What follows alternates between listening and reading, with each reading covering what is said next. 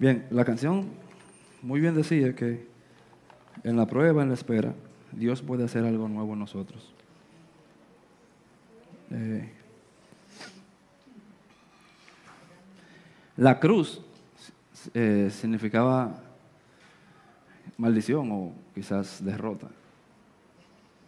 ¿Y en qué lo trastornó Jesús? En victoria, en salvación. La muerte para el mundo, ¿qué significa? Lo peor. Y para nosotros, ganancia, gozo, esperanza, porque sabemos que veremos a nuestro Redentor cara a cara. Todo esto es posible cuando Dios está en control de nuestras vidas.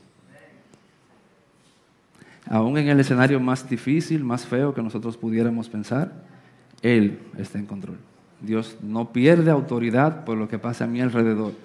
Él es el solo soberano. El valbrecho, donde no hay camino, donde no hay nada, Él puede hacerlo todo. Recuerden que en Génesis capítulo 1, el versículo 3, dice, y dijo Dios, sea la luz, era simplemente oscuridad. Simplemente oscuridad. ¿Qué dijo Dios? Sea la luz, ¿y qué fue? Fue la luz. Pues, maravilloso. De la oscuridad a la luz. O sea, sea la luz y fue la luz. Ese es nuestro Dios. Cuando Dios está en control es así. Miren, no importa lo feo que, que esté el escenario, por más difícil que nosotros pensemos que esté la situación, si Dios está en control, va a terminar, va a terminar de la mejor manera, va a terminar de la mejor forma, porque Él así ya lo dijo. El libro de Apocalipsis, lo siento muy alto aquí, el libro de Apocalipsis, eh, muchos se asustan, porque es una, una, carta que tiene ciertos problemas allí, cositas que pasan en situación. Hay muchos evangélicos que dicen que no, que yo no lo voy a leer, hay muchos que no lo leen. Eh, por, el escenario que se presenta, y que una guerra, y que una batalla, y que aquel dragón se le mocha la cabeza, y que aquel sale, y entonces uno como que se pone... Señores, para la iglesia primitiva esto fue y es una carta de esperanza. Yo no domino la escatología, no sé, respeto eso, no sé. Yo solo sé una sola cosa. Nosotros ganamos. ¿Cómo va a pasar lo del libro de Apocalipsis? Si va a ser primero, si va a ser... No sé. A final de cuentas ganemos. A final de cuentas la victoria es de quién? De nosotros. Y, empieza feo, pero termina en victoria. Cuando Dios está en control de nuestras vidas, cuando Dios está en control de la situación, ese es el final. El final es feliz. Amén. Así que vamos a, vamos a orar, a pedirle a Dios eh, para que nos guíe en esta mañana. Estaremos eh, trabajando, estudiando en el libro de los Hechos, en el capítulo 27. Pueden ir buscándolos. Así que vamos Hechos 27. Vamos a pedirle a nuestro Dios que nos guíe en esta mañana y hable a nuestras vidas.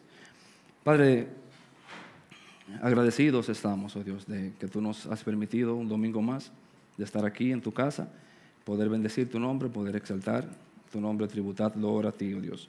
Poder compartir con nuestros hermanos, poder cantar estas maravillosas alabanzas, mi Dios, donde reconocemos que tuya es la victoria donde reconocemos de que aún las situaciones difíciles en nuestras vidas, oh Dios, tú las trastornas para bien. Para nosotros en nuestra mente finita es, es difícil, para el mundo es locura, pero nosotros lo que confiamos en ti, lo que tenemos tu Santo Espíritu dentro de nosotros, confiamos y sabemos que tú, todo cuanto ocurre a nuestro alrededor, obra para bien en nuestras vidas. Tú lo usas para subirnos un peldaño más, un escalón más, para acercarnos más a ti, para hacernos mejores creyentes, oh Dios. Sabemos que tu palabra no retorna vacía, ni nunca lo hará, oh Dios. Esta mañana queremos poner nuestros corazones delante de ti y tu palabra, oh Dios, para que seas tú hablando a nosotros, transformándonos y edificándonos, oh Dios, y reprendiéndonos a la luz de tu palabra. Haznos sensible a tu voz, a tu presencia, oh Dios, y con la sabiduría necesaria, mi Dios, y la valentía para reconocer dónde estamos fallando en nuestras vidas y acercarnos a ti, mi Dios, con la humildad necesaria para que tú nos cambies. Tenemos hambre de ti, mi Dios, y necesitamos de ti. Te lo pedimos, oh Dios, en el nombre de Jesús. Amén. Miren, hoy, bien como les decía, estaremos trabajando en el capítulo 27 del libro de los Hechos. eh, bajo el tema de cuando nuestro Dios está en control. Y en la actualidad hoy tenemos un problema causado, digo por algunas iglesias, si no quiero mencionar el Evangelio, porque esto no es causa del Evangelio, porque existe un solo Evangelio y todos sabemos cuál es. No puedo decir que tenemos un falso Evangelio, que tenemos un Evangelio de tal tipo. Bueno, puede que lo haya, sí. Pero el problema es, lo tenemos nosotros en la iglesia, o algunas iglesias, de que piensan que el cristiano hoy en día no puede pasar por una situación difícil o una situación adversa. Creemos que porque somos hijos de Dios, y como bien muchos dicen por ahí, yo soy el hijo del dueño del oro y la plata, del creador del mundo, ¿quién pudiera acercarse a mí? Bien, es una realidad y esa es la palabra, está ahí, pero depende cómo yo aplique este versículo, cuál es el contexto en el cual se aplica este versículo. Quiero poner un ejemplo con el, el famoso versículo de se encuentra en Filipenses. Todo lo puedo. ¿Pueden repetir lo que yo lo escucho aquí?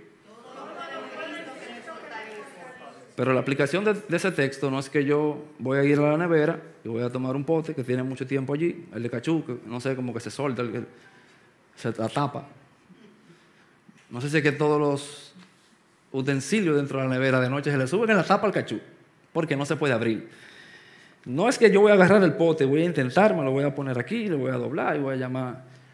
Ah, oh, ya entiendo, ok. Todo lo puedo escribir como fortalece, oh, obvio. Y se abre. O sea, no es eso. Pudiera sonar lindo, pero esa es una aplicación del texto. No es ese punto. Es una situación muy incómoda en la que yo pudiera estar ahí y quizás por la misericordia de Dios permanecer en esa situación, yo puedo en Cristo, que me da sus fortalezas, estar en esa situación, aún sea difícil o aún sea de bonanza, porque Pablo bien lo dice, he aprendido a contentarme cualquiera que sea mi situación, ya sea en escasez o en abundancia. Esa es la aplicación correcta del texto. Entonces el asunto que nosotros bien malinterpretamos, ah, que yo soy hijo del dueño de la plata y en su número de cosas, de que no, no, o sea, no, no, no, no, no, no. Se nos, ha, se nos ha enseñado y se ha enseñado mucho allá afuera de que el cristiano hoy en día, de que el evangélico no puede pasar por situaciones adversas, creen que con solo, creen que con solo malinterpretar un solo texto de la Biblia. Miren, la Biblia, eh, la Reina Valera tiene alrededor de 31.102 versículos. No es que usted se va a poner a contar ahora para validar, simplemente créame y ya. O lo googlea ahorita cuando salga, pero no, no, no, no lo cuente ahora. 31.102 versículos tiene la, versión de la Reina Valera. Que aparezcan unos o dos versículos que hablen de, desatar o decretar o lo que sea, o que no, de, como usted quiera, como ellos quieran ponerla, no es necesariamente que porque ellos entiendan que pueden decretar o declarar cualquier cosa, va a ser, o esa es la realidad. Simplemente salimos allá afuera o simplemente se nos predica allá afuera de que tenemos una enfermedad. Ah, bueno, yo decreto yo declaro que a mi familia no se le va a cegar. Bueno, pero Tú puedes hacerlo, pero esa no es la realidad. Esa, no es la aplicación del texto. Eso no es lo que va a pasar en tu vida. Porque si tú vas en un... Eh, bueno, supongamos que yo me tire de un edificio de, 15 plantas.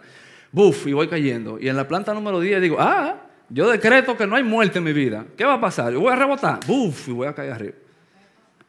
¿Valió la pena el texto? No, no, no. Esa no es la realidad. Aparentemente, cuando una iglesia tiene ese tipo de evangelio, tiene ese tipo de predicación, para mí deja como muy, muy, muy en evidencia la poca lectura de la palabra de Dios. Porque si vamos historia bíblica tras historia bíblica, todos vemos la situación difícil por la que pasó el pueblo de Dios. Todos sabemos la adversidad que pasaron cada uno de los hombres de Dios. Todos sabemos todo el problema, también a consecuencia del pecado, que estuvo el reino del norte como estuvo el reino del sur. Todo a través de la Biblia, señores. Todos pasaron por aflicciones y dificultades. Todos. Todas las historias en la Biblia tienen, tienen algo en común, que es la aflicción del, del, personaje, pero la gracia de Dios y la misericordia de Dios en la vida de ese hombre. Ojo, no por esto quiero decir, o queremos enseñar de que todo el que está en aflicción es porque está bien, o sea, no es eso. Porque hay dos extremos. Hay uno que no declara, que no recibe nada, que simplemente declara de que como escuché el fin de semana pasado, yo declaro, Señor, que en este fin de Semana Santa no va a morir nadie porque echamos fuera todo espíritu de muerte. Ah, bueno, se salvaron los motoristas borrachos que pueden salir y no le va a pasar nada.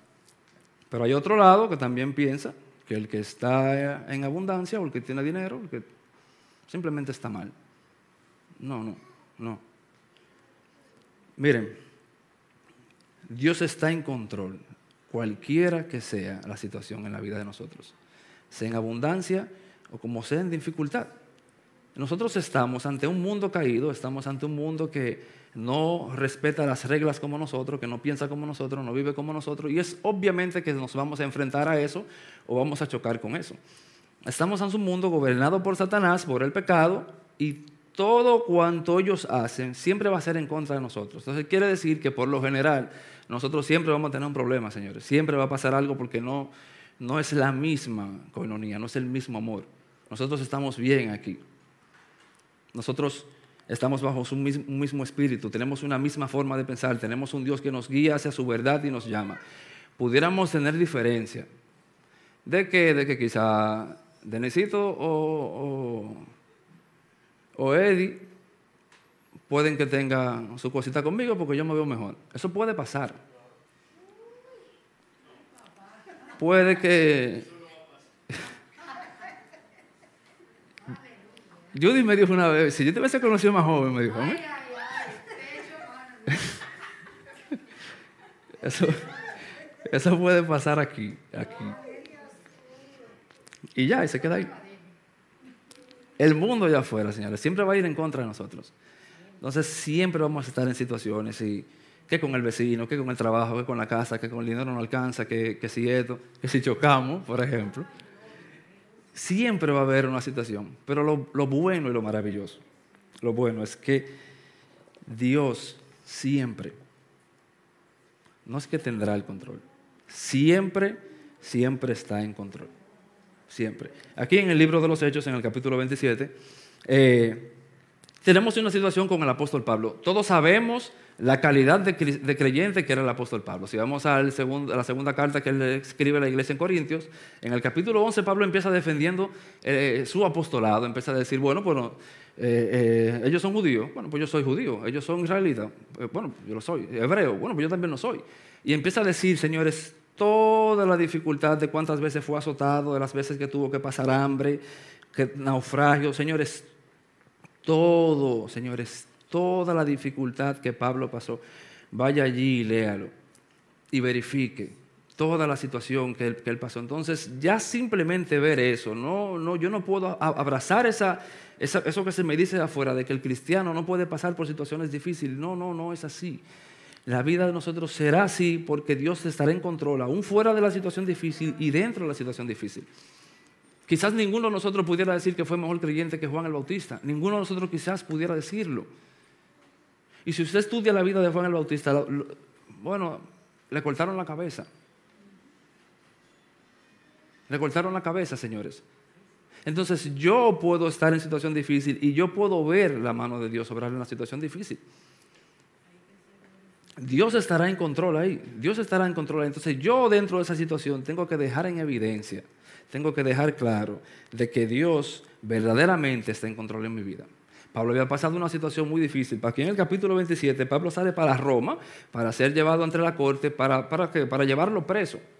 Entonces se montan en su, en, su, en su barco, aquí en el capítulo 27, se montan en su barco y llegan entonces a un puerto, al primer puerto porque todavía no han llegado a Roma. Y en el capítulo, bueno, bien dije capítulo 27, en el versículo 3, dice lo siguiente, al siguiente llegamos a Sidón.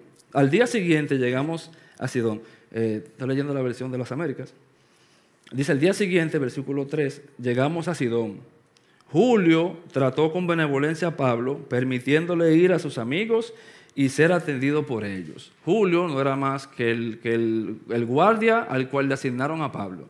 Él era el, el jefe de la compañía de la compañía de militares y ese, y, ese, y ese personaje, ese Julio, se lo entregaron a Pablo. Pablo era el preso de, esa persona. O sea, Pablo preso, Pablo preso, y él como encargado de Pablo, mira aquí lo que le permite, trató con benevolencia a Pablo y le permite ir a un preso, a una persona en condición de preso, dentro de sus amigos. Miren, cuando Dios está en control en nuestras vidas, ¿qué nosotros, y este es el primer punto que quiero que tratemos, qué nosotros tenemos que dejar en evidencia ante los demás? Tenemos que inspirar confianza. Quiero aclarar el punto. Cuando a un soldado romano se le escapa un preso, ¿usted sabe qué es lo que tiene que hacer ese soldado romano? Matarse. Porque no había otra salida. ¿Recuerdan cuando Pablo y Silas están cantando en la versión que, el, centurión cree que ellos escaparon? Cuando él se va a matar, Pablo dice, eh, no, no, espérate, nosotros estamos aquí. No era una locura que iba a cometer. Era mejor que él hiciera eso.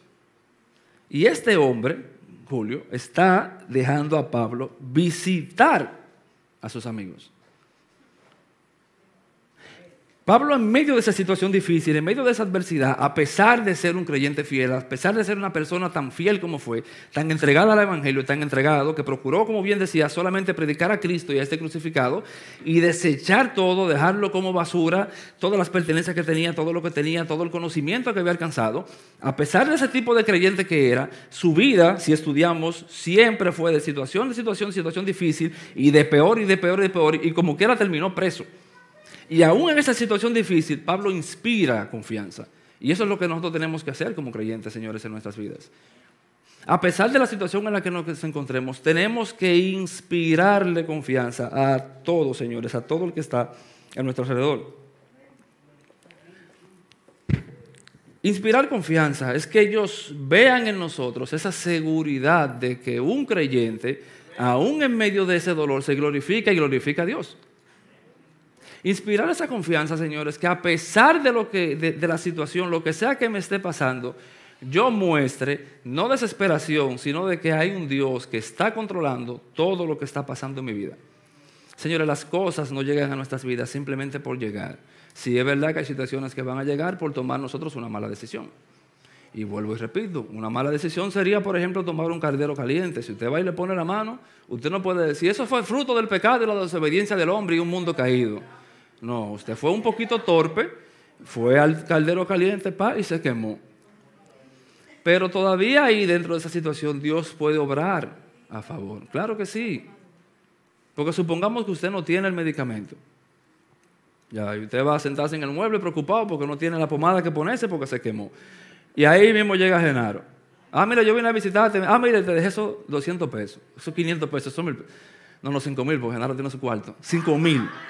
Vamos a poner 5 mil. Vamos, Genaro llega pa y deja 5 mil. Usted va a la farmacia.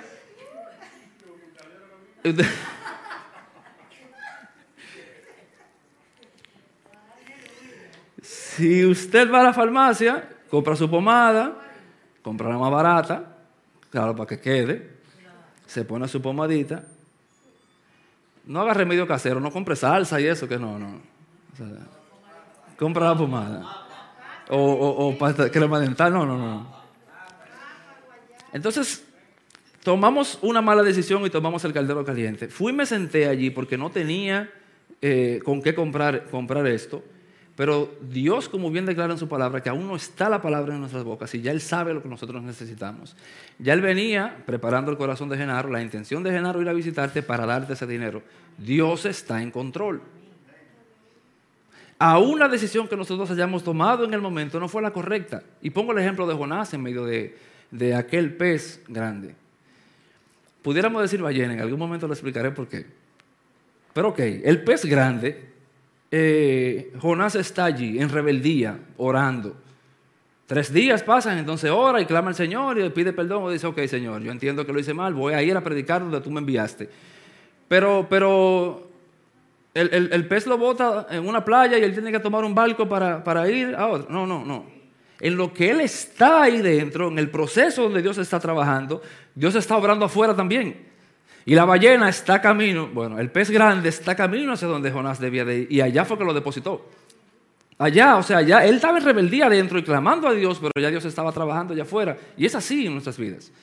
Nosotros estamos en la situación difícil, con el problema enfrente, pero no quiere decir que Dios no está obrando afuera. Sí, Él lo está haciendo. Porque Él está en control. Si tengo problemas financieros, si tengo problemas en mi casa, si tengo problemas en el trabajo, si, como bien decía Keila ahorita, si tengo un hijo que no conoce de Cristo, si mi esposo aún no conoce de Cristo, lo que sea, cualquiera que sea la situación, yo tengo que inspirar esa confianza y estar confiado porque mi Dios, el Todopoderoso, está obrando en medio de cualquiera que sea mi situación pero yo tengo que dejar en evidencia y tiene que ser evidente de que Dios está obrando en mi vida y de que yo sé que Él tiene el control. El sistema, como bien aquí Pablo estaba, no me puede encarcelar a mí. El sistema no me puede llevar preso porque Él tiene una forma de pensar y yo otra. El sistema no perdona, el sistema ama a quien le ama, el sistema es benevolente con quien le muestra benevolencia. El sistema oprime al indefenso. El, sistema no es justo, el sistema ama la injusticia, el sistema ama el soborno y un sinnúmero de cosas y nos privan a nosotros de privilegios simplemente porque llegó un familiar de un militar o porque llegó quien sea, alguien mayor que nosotros. Ese es el sistema, pero yo no puedo reaccionar al sistema de esa manera. Él tiene una forma de pensar, él tiene una regla, nosotros tenemos otra. Y es que por más difícil yo tengo que inspirarle confianza a él. Esa es la condición de nosotros. Pablo se, Pablo se monta allí en condición de preso entonces y miren cómo termina inspirándole esa confianza al encargado de él. ¿Recuerdan a Jesús en Mateo capítulo 8, del versículo 30 y 23 al 27, en la barca, que decían, miren, recuerden que ellos eran pescadores. Las olas que se habían levantado en el mar rojo, ahí, en el mar muerto donde ellos estaban, no eran olas chiquitas. Recuerden que no eran olas chiquitas, ellos eran pescadores. Ellos estaban acostumbrados a eso. La gente dice, ah, pero que ellos, mira cómo dijeron, estaban asustados. Mira, cuando un pescador se asusta en el mar, por algo lo hace. Créame que sí, porque Él vive de eso y Él sabe. Maestro, sálvanos que perecemos. Jesús tirado por ahí. Pero lejos, el hombre iba lejos. Confianza. A tal punto que los mismos discípulos, en medio de esa situación, en medio de esa barca difícil, lo vieron a él y dijeron, yo necesito esa confianza. O sea, yo necesito eso. Maestro, sálvanos. Tú tienes la autoridad, tú tienes la confianza. En alguien tú confías, porque si tú estás aquí en el agua, por algo es. Eso tiene que ser evidente en nosotros. Eso tiene que pensar quizás mi vecino más cercano. que se me fue el gas y que él vio esa confianza que yo tengo en que Dios tiene el control, él necesita que cuando él se le vaya el gas, él me diga, mira, yo necesito que tú ores por mí o haga algo, porque los otros días te fue el gas, yo te vi muy tranquilo. Él tiene que ver esa confianza que tenemos en Dios. Él tiene que entender que, o, nuestra vida tiene que reflejar de que Dios está en control en todo lo que pasa en nuestras vidas. Todo, señores, todo. Por más difícil se vea, por más difícil parezca. Nosotros tenemos que inspirar confianza. Todos tenemos situaciones, usted tiene la de usted, yo tengo la mía, usted tiene pérdida, yo también. Pero tenemos que inspirar confianza.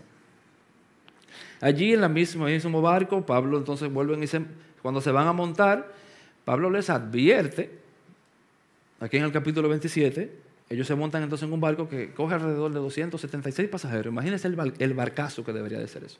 Y de un barco chiquito se montan en otro para salir porque ahí el, clima está difícil y, se y necesitan llegar a Roma. Se montan entonces en ese barco, cuando se van a montar, ¿usted sabe qué hace Pablo? En el capítulo 9 dicen,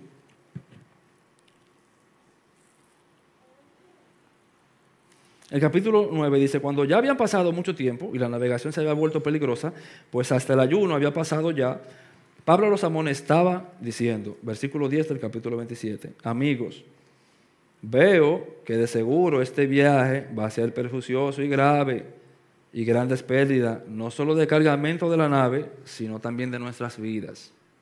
Pablo les advierte antes de salir. Miren, según yo estoy viendo cómo está esa agua, si nos montamos en ese barco, vamos a ir feo. Él, en esa condición de preso, en esa condición de preso, porque Dios está en control en su vida, Pablo advierte a otros. Y eso es lo que hace Dios en nuestras vidas, o lo que debe de hacer Dios en nuestras vidas. Señores, el segundo punto, si Dios está en control, nosotros aún en medio de la adversidad tenemos que advertir a otros. Tenemos que velar por otros. Sí, porque si esperamos el momento de que para salir de una situación difícil, para, para predicarlo, advertir a los otros, señores, nunca lo vamos a hacer, porque ella de una, de una, de una y salimos para la otra por el hecho de que yo esté en una situación difícil, no quiere decir que no pueda advertir a otros de algún peligro de su vida o de alguna condición en la que él pueda ofender la santidad de Dios. yo tengo que advertir a otros. Yo tengo que señalarle a otros, mira fulano, eso no es lo correcto. Mira fulano, esa actitud no es la correcta. Esta no es la forma. Un creyente no se maneja así. Un creyente no hace otro. Si haces tal negocio, te va a pasar esto. Si vives de tal forma, te va a pasar eso. Aún, señores, estemos nosotros en situaciones difíciles. Yo entiendo que hay un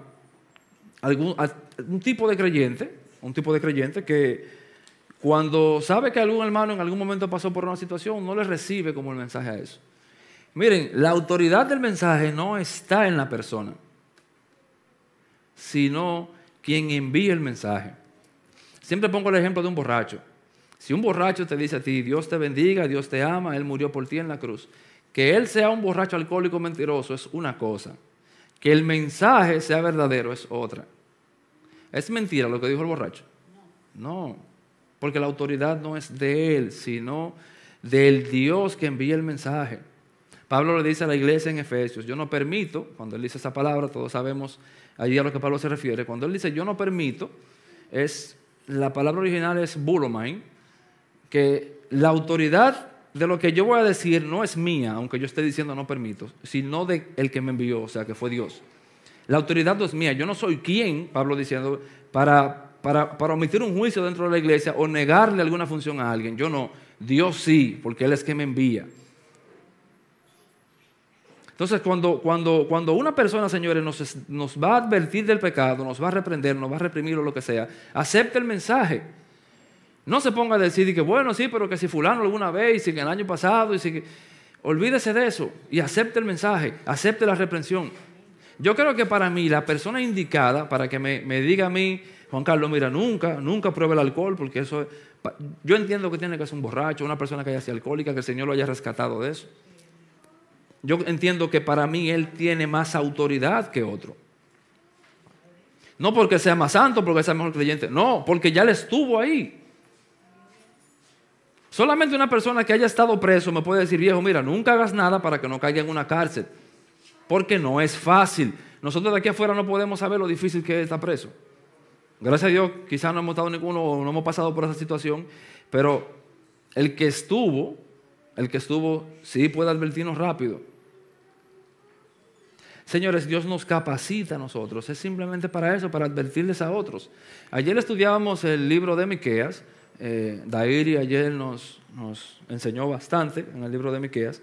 Y parte de lo que hablábamos nosotros de, con relación a los profetas menores Toda la advertencia que Dios le daba al pueblo era por la desobediencia de los, de, los, de los, sacerdotes y la desobediencia de los líderes del pueblo.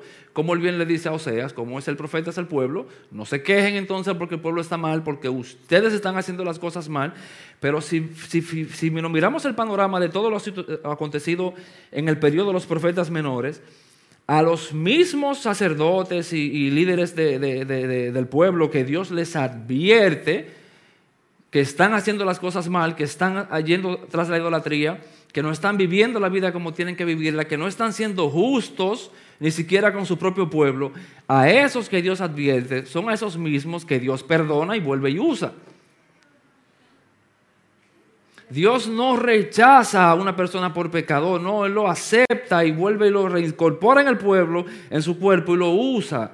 Si Dios desechara a uno cada vez que uno pecara, sean sinceros y levántenme la mano. ¿Quién estuviera sentado ahí? Pues nadie.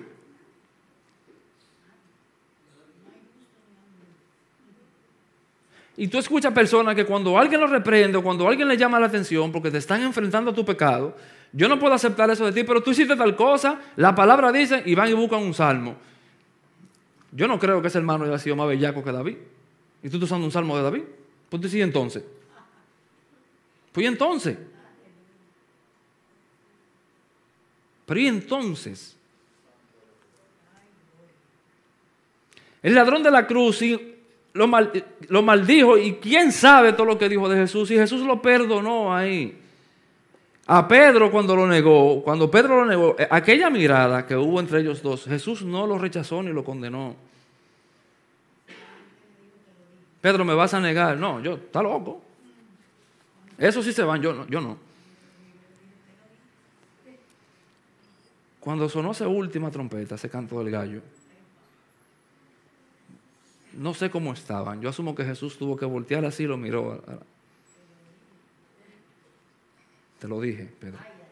Pero no estoy aquí para rechazarte ni condenarte.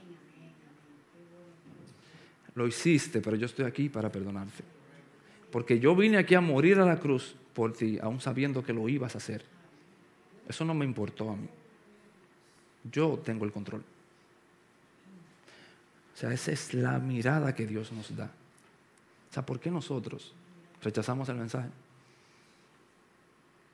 Simplemente porque no me cae bien o porque yo sé que cuando era joven hizo algo o pecó. No. Si Dios a él no lo rechazó, ¿por qué tú sí? Tú no eres el hacedor del mundo, no eres el hacedor de maravilla, no eres el creador, tú no eres nadie. Alguien que está disfrutando la gracia como él también la puede disfrutar. Simple. Él dice, yo no rechacé a uno por aquello, por lo otro, ni acepté al uno, hablando de los mellizos en, Romanos, simplemente yo quise que fuera así. Esto no es del que quiere ni del que corre, es si yo quiero y si Dios lo quiso, pues ya. Pues ya. Dios nos utiliza como vaso de honra. Pero en medio de la situación difícil, señores, Él nos prepara a nosotros para eso. Nos prepara para eso. Y más adelante se vio que lo que Pablo les advirtió pasó. Aconteció tal como se lo dijo. Rechazaron el mensaje. Cuídese usted de que si alguien lo amonesta a la luz de la palabra y usted lo rechaza porque usted se cree superior a esa persona, cuídese usted de que la consecuencia usted se la tope de frente con eso. Cuídese usted. La palabra bien lo dice, no menospreciemos la profecía. Recíbalo todo. Es un borracho que le dice Dios te ama, dígale sí, amén, yo lo sé. Y a ti también. Es un borracho, un ladrón, un alcohol, quien sea que le diga Cristo murió por ti, tú le dices sí, yo lo sé, y por ti también. Y recíbalo, porque no es mentira. No es mentira. En medio de la situación difícil tenemos que mostrar, dejar en evidencia que Dios está en control de nuestras vidas. Dios está en control, Dios está en control. Y así como debemos de inspirar confianza, tenemos eh, también eh, dejar claro de que Dios nos capacita a nosotros para advertir a otros y advierta al otro. Advierta al otro. Usted no está condenando, ni rechazando, ni mandando al infierno. Advierta al otro. Olvídese de esa mala interpretación. Yo no soy quien para juzgar a nadie de que con la vara que tú serás medido, vas a, si mide, con la vara que tú vives serás medido. No, no, no, no. No es asunto de condenar. Porque yo sé que mi hermano está haciendo algo, yo puedo ir, decirle, viejo, ¿qué pasó con tal cosa? Vi que los otros días tomaste tal actitud con esto, que fue como medio orgulloso. ¿Qué pasó ahí? Recuerda que fulano, que tú no puedes. Tú no, tú no le estás diciendo, te fuiste para el infierno mañana, por eso que hiciste. Eso es otra cosa. Pero adviértalo sálvelo, rescátelo de esa condición en la que se encuentra. A la luz de la palabra, con humildad y con mansedumbre. Ya, esa es la condición de nosotros, es lo que nos corresponde a nosotros. Y si Dios está en control de nuestras vidas, será más que evidente. Señores, y en medio de eso difícil, como Pablo ya eh, se encontraba aquí en, el barco, se montaron y eso, y tuvieron que cortar las amarras. Eh, duraron días que no podían ni siquiera ver la luna ni la estrella. Recuerden que el que, el que tenga el agua, por eso que seguía. Eh, ahí no hay esquina, ni mata de coco, ni la casa amarilla. ¿Tú ves la casa amarilla? Ajá, la roja que está al lado. No, allá adentro no es eso. Eso es a, brújula limpia, no sé si tenían, o estrella y cosas. Así. Así. Y, bien dice aquí la palabra de que no podían ver el, el no podían ver. O sea, difícil. Como Pablo bien les advirtió, todo eso pasó. Y en el versículo 21 dice, cuando había ya pasado muchos días sin comer, porque estaban perdidos a la deriva, Pablo se puso en pie en medio de ellos y dijo, amigos, deberías haberme hecho caso y no haber salpado a Creta, evitando así este prejuicio y pérdida. Todavía en situaciones en las difíciles en las que nosotros estamos, Dios nos da, señores, las fuerzas, las fuerzas para ponernos en pie y poder ayudar a otros. Oiga lo que dice el versículo 23. En el verso 22 dice, pero ahora os exhorto a tener buen ánimo, porque no habrá pérdida de vida entre vosotros, sino solo del barco. Pablo les exhorta a ellos que coman y que tengan buen ánimo, porque no van a tener pérdida ni nada de eso. Dios nos da fuerza, señores, para guiar a otros. Él estaba en la misma condición de ellos, en la misma situación de ellos. Duraron semanas, días ahí en el agua sin, nada y la misma condición de ellos era la misma condición de Pablo. No sé si Pablo estaba más gordo o qué, pero no, no, no. Eh, la misma situación. Salvo que en la vida de Pablo verdaderamente Dios estaba en control. Y Pablo en medio allí pone el orden. Primero se monta como esclavo, señores, como preso. Y ya estamos hablando de una persona que está dando las directrices de qué es lo que se va a hacer allá adentro. Eso solo pasa cuando Dios está en control de nuestras vidas. Solamente eh, eh, eh, si Dios está en control de nuestras vidas, será evidente, señores, será evidente eso. La aflicción en la vida de nosotros no puede alejarnos de Dios, porque Pablo pudo haber tirado en una esquina y dejar la cosa así. A veces nosotros estamos pasando por situaciones difíciles. Lo primero que nos llega a la cabeza, señores, es alejarnos de la iglesia. No venimos a la iglesia. No hay quien nos hable de qué fue, no, porque mira, me pasó esto en el trabajo. Cuando voy saliendo del trabajo me ponen una multa. Cuando llego a la casa, que voy metido en la. que, estoy pensando que voy a comer, se fue el gas. Mira. Ahora que difícil, tiene que revisarse. Oye. Es que un caso pasó eso. Vamos para la iglesia. Tú eres loco. ¿Y con qué ánimo yo voy para la iglesia? Esa, es, la, actitud por lo general que hacen. Pero tú eres loco. Es que yo voy para la iglesia, pero tú no ves cómo yo estoy. Eso. Señores, nos alejamos de la iglesia, nos alejamos de todo lo que tiene que ver con Dios, de las personas que nos pudieran acercar a Dios, porque tenemos dos tipos de personas allá afuera. Tenemos que el que cuando nos alejamos de Dios dice, sí, sí, sí, eso sí. Y tenemos el otro que te dice, no, no, no, fulano. El que nos advierte rechazamos ese y fácilmente nos vamos con el otro. Sí, porque tú me entiendes, porque ahora los tigres están pensando que yo tengo que ir para la iglesia en la situación en la que me encuentro. Mira, la situación difícil, señores, no nos puede alejar de Dios y por lo general el corazón de nosotros es inclinado a eso. Creo que todo el mundo aquí ha pasado por eso. Y si no, está a punto de hacerlo. Todos en algún momento cuando nos encontramos en esa situación, lo primero que apuntamos es alejarnos. Lo primero, lo primero. Lo primero. Y es el primer error. Eh, cuando pasamos por una situación así, alejarnos de Dios. No. No. En su presencia hay plenitud de gozo. La palabra bien muy bien nos dice, más buscar primeramente y su justicia, todo lo que Dios ha establecido en nuestras vidas y todas las cosas se irán añadiendo.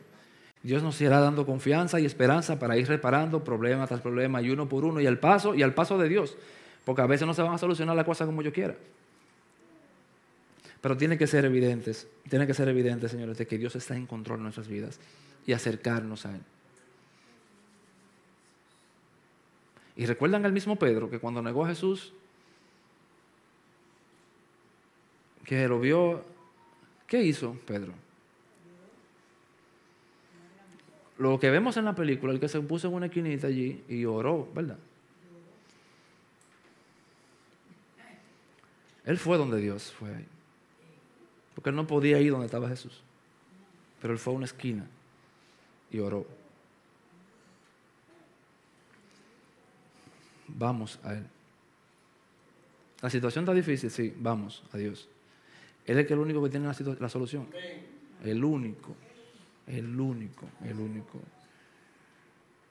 el único. Amén. Ya para terminar en el versículo 31, dice, a pesar de todo lo que había pasado y eso, ya, señores, fue un desorden en el agua, ya fue un desorden en el agua. En el versículo 31, Pablo le dice al centurión, Pablo dijo al centurión y a los soldados, si estos no permanecen en la nave, vosotros no podéis salvaros. Lo mismo que le dijo ahorita, si se le escapan los presos a los soldados, Entonces los soldados cortaron las amarras del esquinfe y dejaron que se, se perdiera.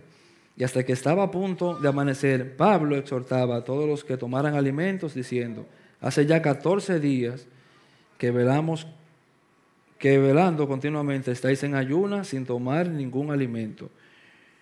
Por eso os aconsejo que toméis alimento porque esto es necesario para vuestra supervivencia, pues ni un solo cabello de la cabeza de ninguno de vosotros perecerá. Habiendo dicho esto, tomó pan y dio gracias a Dios en presencia de todos y partiéndolo comenzó a comer. Entonces todos teniendo ya buen ánimo, tomaron también alimentos. ¿Qué vemos aquí? Que aquel que se montó, como bien lo dijo ahorita, en condición de preso, es ahora el que está dando la... ¿Qué es lo que se va a hacer aquí? Miren, para terminar, cuando Dios está en control de nuestras vidas, ¿usted sabe qué hace Dios? Aún la situación está difícil. Aún yo esté orando por un hijo, por, un, por mi esposo, mi esposa. No importa el problema. Encaje usted el problema que usted quiera y el que usted entienda. ¿Usted sabe qué hace Dios cuando yo dejo en evidencia que Él está en control? Que Dios nos pone a nosotros en el lugar donde debemos estar. En el lugar que Él quiere para nosotros. Pablo se montó como un preso y es ahora quien está dando las órdenes de cómo se van a hacer las cosas y quién va a hacer las cosas. Y dando la confianza de que ninguno va a perecer. No por su autoridad, sino por la autoridad de Dios. Pero esto solamente, señores, cuando Dios está en control. ¿Qué pasa entonces cuando Dios nos pone en una situación difícil? Tenemos eh, en una situación difícil o una condición en la casa y Dios nos saca de ahí nos pone en la situación donde debemos estar. Pasan dos cosas por lo general. La primera es que llega la soberbia, pudiera, pudiera parecer, no digo que es así, pero puede pasar Llega la soberbia y el corazón de nosotros, bueno, mira la situación en la que yo estaba y ahora ya todo se solucionó. Eh, yo soy una fiera, un león. Ahora, si yo no me hubiese organizado así como me organicé, mi familia no estuviera así. Porque mira cómo estamos ahora. Sí, sí, pero eso fue porque yo me organicé. Es el corazón del hombre. Esa es la situación en la que nosotros, Dios nos, o nosotros nos ponemos a veces. Una situación difícil, o, ah, se, convierte el hijo mío que estaba orando, mi esposo y mi esposa. Ah, pero eso fue que yo tengo años de rodilla ahí, por eso. ¿Qué hizo Pablo? Como bien dice aquí, primero se paró enfrente de todo Dios, dio gracias a Dios y después que dio gracias repartió el alimento y dijo, bueno, aquí se va a hacer esto. Pero dejó en evidencia que quien merece la gloria es Dios. Saliste de la situación, bueno, gloria a Dios, porque yo no pude haber hecho esto solo, porque yo no pude haber hecho esto sola. Yo tengo años orando por mi esposo, por mi hija, por mi esposo, mi esposa, quien sea, y gracias a Dios, hoy Él está aquí conmigo glorificando a Dios, pero fue gracias a Dios. Que usted trabajó, sí, porque es lo que le corresponde a usted, claro que sí. Le corresponde, pero la gloria y la honra tienen que ser para Dios. La gloria y la honra de cualquiera que sea la situación que Dios nos pasó a un nivel, la gloria debe de ser para Él. Sea tu nombre o oh Dios glorificado. David en el Salmo 51 le dice, Padre, devuélveme el gozo de la salvación porque yo me siento tan mal que me siento alejado de ti. Mis huesos se sienten muy mal. Termina diciendo, pero entonces por tu gloria reflejada en mí, los demás verán esto y te adorarán a ti, no a mí. Señores, todos tenemos situación difícil. Dios nos va a sacar de ahí. Dios tiene el control de eso. Pero tenemos que darle la gloria a Dios. Que la soberbia no, que el orgullo no venga para acá. Padre, tenía mucho tiempo orando por tal cosa, pero me tuve que mover. No, no, no. Dios, sea diligente. Claro que sí. Con el cuidado de los hijos y la crianza de los hijos, sea diligente. Sí, claro que sí. Como bien dice Marcos Peña, la salvación de nuestros hijos no depende de nosotros, todos lo sabemos. Y si usted no lo sabe, es claro eso, no depende de usted. No se crea esa mentira que anda por ahí, que mi hijo es hijo de la promesa. No se crea esa mentira. No es así. Vuelvo y repito, esto no depende del que corre ni de quien se crea. No, no, es Dios que tenga gracia y misericordia. Ahora, ahora críelo como que sí depende de usted. Tampoco vaya a decir, vamos para la iglesia. No. ¿Y por qué tú no lo llevas? No, si es de Dios lo va a traer. No, no, no, tampoco así. Tampoco así. Edúquelo, instruyalo a él. Pero eso depende de Dios. Pero créale a Dios. Confíele a Dios. Y usted sea el creyente que tiene que ser delante de sus hijos. Ya. Señores, Dios en medio de cualquiera que sea la situación, Dios tiene que estar en control de nuestras vidas y tiene que ser evidente. En la enfermedad de nuestras casas, Dios tiene que estar en control y es así porque Dios no se le escapó eso. A Dios no se le escapa ninguna, ninguna, ninguna, ninguna de esas cosas que están pasando ahí. Pablo, a su buen amigo Timoteo, mira, cuando todo lo que está pasando en la iglesia de Éfeso, Timoteo se siente mal, Pablo le dice, no descuides el, don, Timoteo. Que nadie te tenga en poco tu, juventud. Corre la carrera con paciencia de, de todo, Pablo. Supongamos que Timoteo sí se sentía incómodo.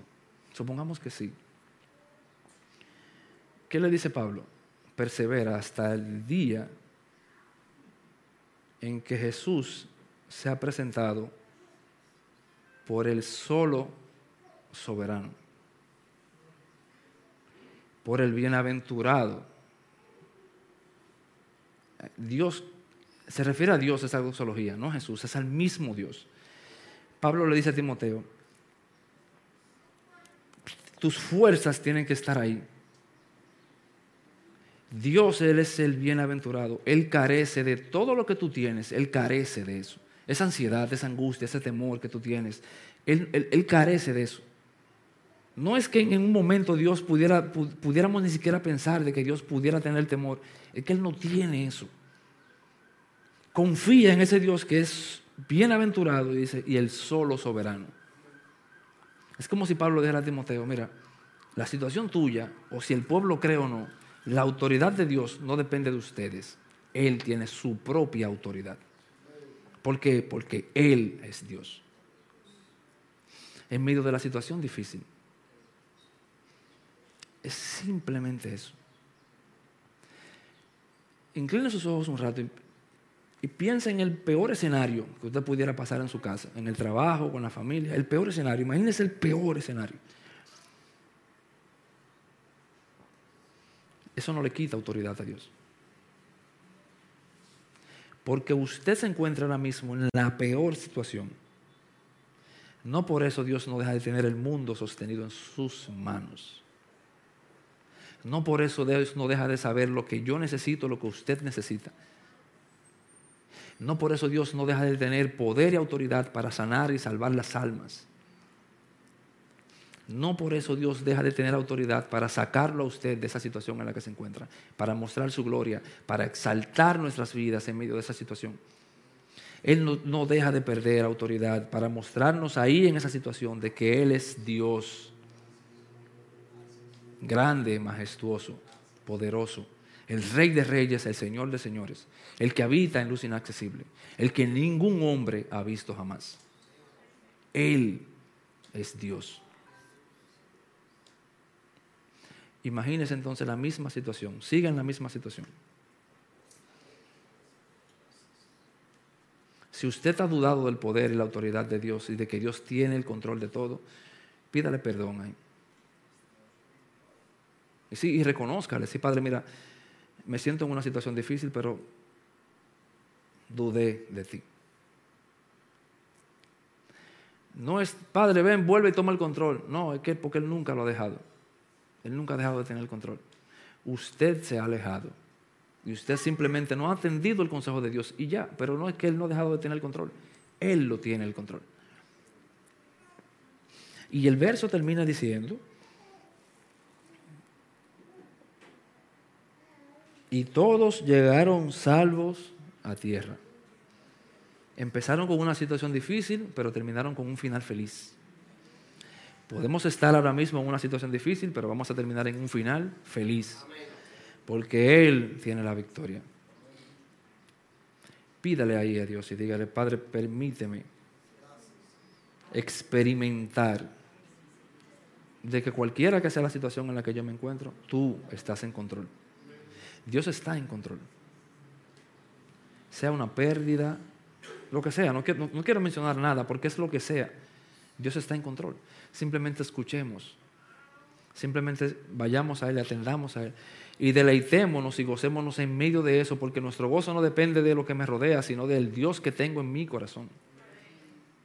Es difícil estar gozoso en una situación así. Sí, sí, pero, pero, pero igual tengo la esperanza de que, de que perdí algún familiar, de que estoy en una situación difícil, pero Dios, a pesar de eso, vive en mí, mora en mí, tiene control de mí.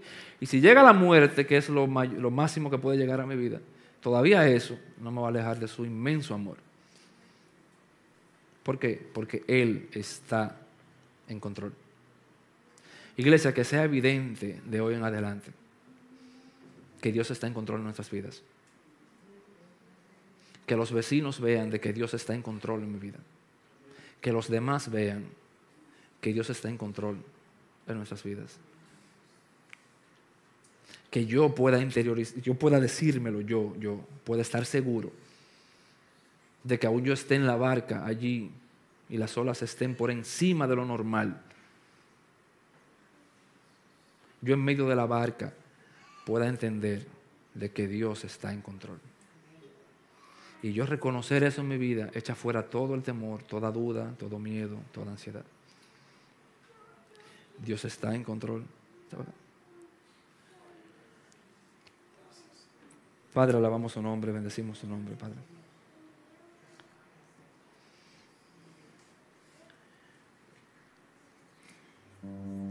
Tú estás en control de nuestras vidas, Padre. Quizás en algún momento dudamos, pensamos que no. Nuestras vidas se alejaron de ti simplemente porque la situación estaba más difícil de lo que yo pensaba. Porque quizás aún en la situación difícil yo no, no tomé las decisiones correctas, no hice las cosas bien. Eso me hizo alejarme más, Padre. Eso me hizo dudar de ti. Quizás no escuché la advertencia. Quizás hice las cosas mal. Pero tu infinito amor, mi Dios, nos atrae hacia ti. No nos rechaza. Nos perdona. Y a pesar de nuestras faltas, oh Dios, tú nos reintegras una vez más para usarnos. Tú muestras el control, mi Dios, tu autoridad en nuestras vidas. A pesar de ser como somos, oh Dios, tú, por tu gracia, permite que nosotros inspiremos confianza a otros. Que nosotros podamos advertir a otros del mal que nosotros podamos guiar a otros, oh Dios, hacia tu verdad en medio de la situación difícil en la que nos encontramos. Y que al momento que tú nos saques de ahí, Padre, y nos ponga en un lugar más alto, podamos simplemente darte la gloria a ti, porque no merecemos nada de esto. Simplemente darte la gloria a ti, porque si hemos llegado hasta ahí, ha sido tu gracia, ha sido tu mano que nos sostiene. Padre, gracias. Danos a cada uno de nosotros, oh Dios, desde hoy, la victoria en cualquiera que sea la situación que nos encontremos. Permítenos mirar al monte allá arriba y verte sentado en el trono Ver desde aquí, mi Dios, tu autoridad. Ver desde aquí, mi Dios, el final de que todo saldrá bien.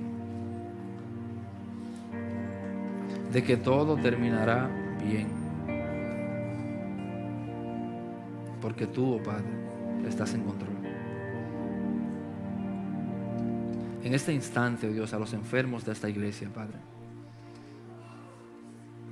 dale un abrazo de esperanza. Que puedan escuchar, oh Dios, de que tú estás en control. De que no importa, no importa lo difícil, no importa.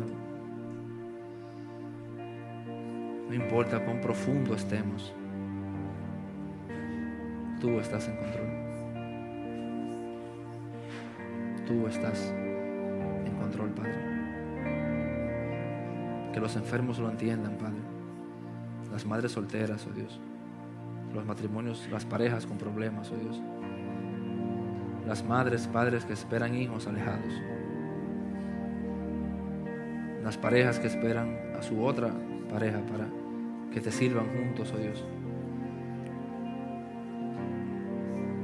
El liderazgo en la iglesia, si, si en algún momento siente temor o, miedo, tú estás en control, Padre. Permítenos escucharlo de ti, de que tú estás en control de nuestras vidas de que cuando nosotros dejemos que tú tomes el control de nuestras vidas, las cosas son diferentes. Quizás no se cambia el panorama automáticamente. Pero al final sí. Al final sí cambia. Al mundo que tú no controlas, aparentemente,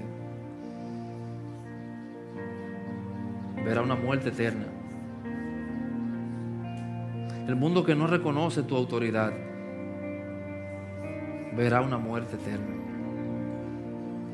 El mundo que no conoce tu soberanía, que te dio la espalda, que te negó, que te rechazó, que se alejó de ti, que se burla de ti hoy en día, lamentablemente verá una muerte eterna. Mas nosotros, los que estamos aquí por tu gracia, tú cambiaste esa muerte eterna por una vida eterna en Cristo Jesús. Gracias Señor. Ayúdanos a vivir en nosotros aquí, dejando evidencia, Padre, para que ellos que no te conocen puedan verte a ti, puedan ver al Dios que controla nuestras vidas, oh Dios. Si lo hemos hecho mal hasta ahora, mi Dios, te pido que nos perdones. En el nombre de Jesús, oh Dios, te lo pedimos. En el nombre de Jesús, Padre, perdónanos.